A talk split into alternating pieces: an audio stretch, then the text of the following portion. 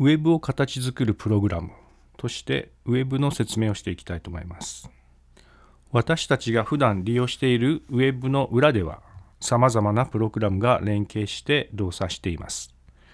ここではウェブで利用されるプログラムやコンピューターの言語について見ていきましょう。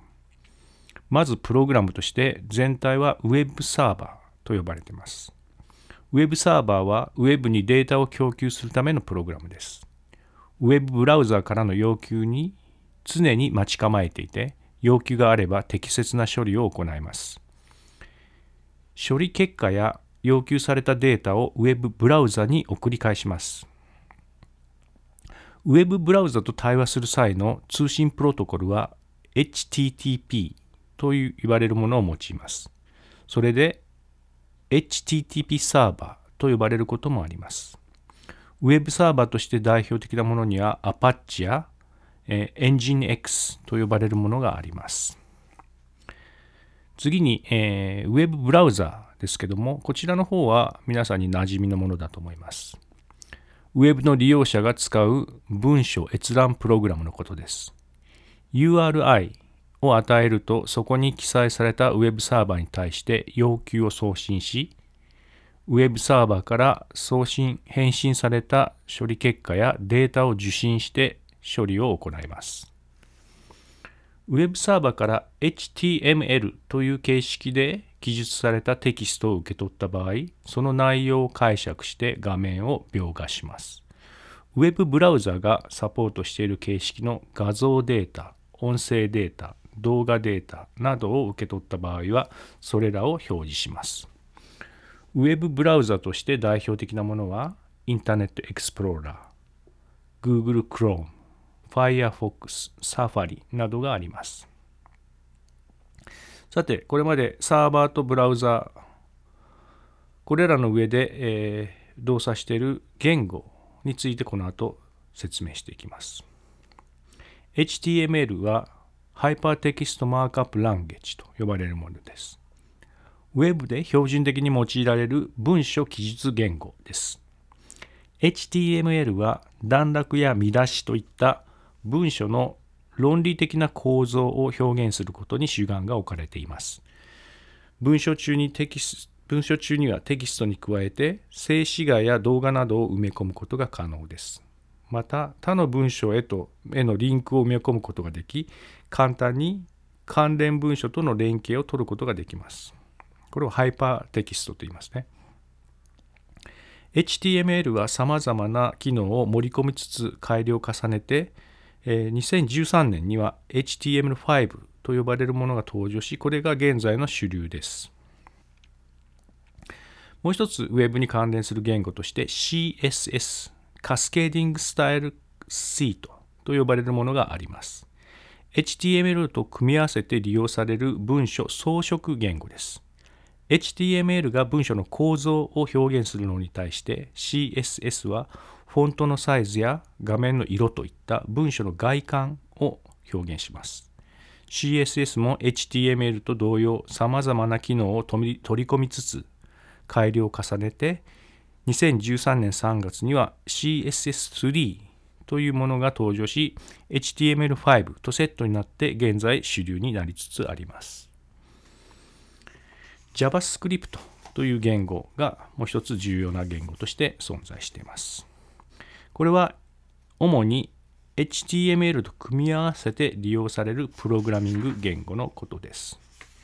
HTML と組み合わせて組み合わされた場合、ウェブブラウザによって解釈実行されるのでマウスのマウスのクリックに反応して文章の表示を切り替えるといった文書に何らかの動きを与えたいときによく用いられます。その他、ウェブに関する言語として PHP、Ruby、Python、Java などが存在しています。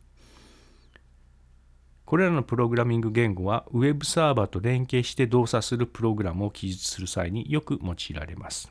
ウェブサーバーと連携して動作するプログラムは、サーバーサイドプログラム、あるいはウェブアプリケーション、などと呼ばれています。基本的にウェブサーバー単体ではあらかじめ作成されたテキストや画像などを送り返すことしかできません。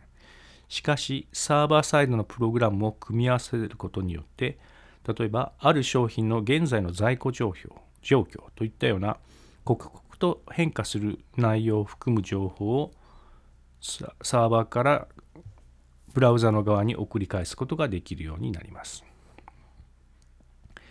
次に、ウェブサイトが表示されて、されるまでの流れを、えー、簡単に見ていきましょう。これらが、これらのプログラム、今まで説明してきたようなプログラムがどのように連携してウェブサイトが表示されるか追跡してみましょう。ウェブサイトが表示されるまでの動作は次のような流れです。12個の作業をこれから説明します。まず1、利用者がウェブブラウザに URI を入力する。2、URI がインターネットを通じてウェブサーバーに送られる。3、ウェブサーバーは URI を受け取り、そこに表示された HTML ファイルを見つける。4、ウェブサーバーは指示された HTML ファイルを送り返す。5、ウェブブラウザーが HTML ファイルを受信する。6、ウェブブラウザーが HTML5 のファイルの中身を解釈し、文章を表示する。7、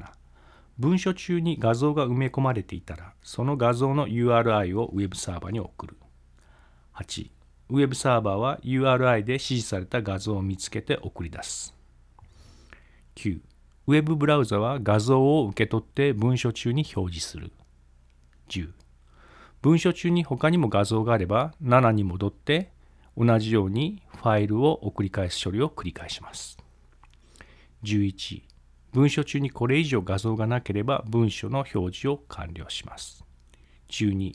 利用者が文書中のリンクをクリックしたらその URI を元の2の段階ですねインターネットに URI を送る段階になりますけどもその段階に戻って処理を繰り返していくということになります。ウェブサイトはこのような手順で各プログラムが連携することで表示されていきます。ウェブサイトを開いたとき、だんだんと画像が表示され、やがてページ全体が表示されることがあります。これはまさに7から10の繰り返しの処理を見ているというわけです。以上で簡単な、ウェブのプログラムの実行の流れを見てきました。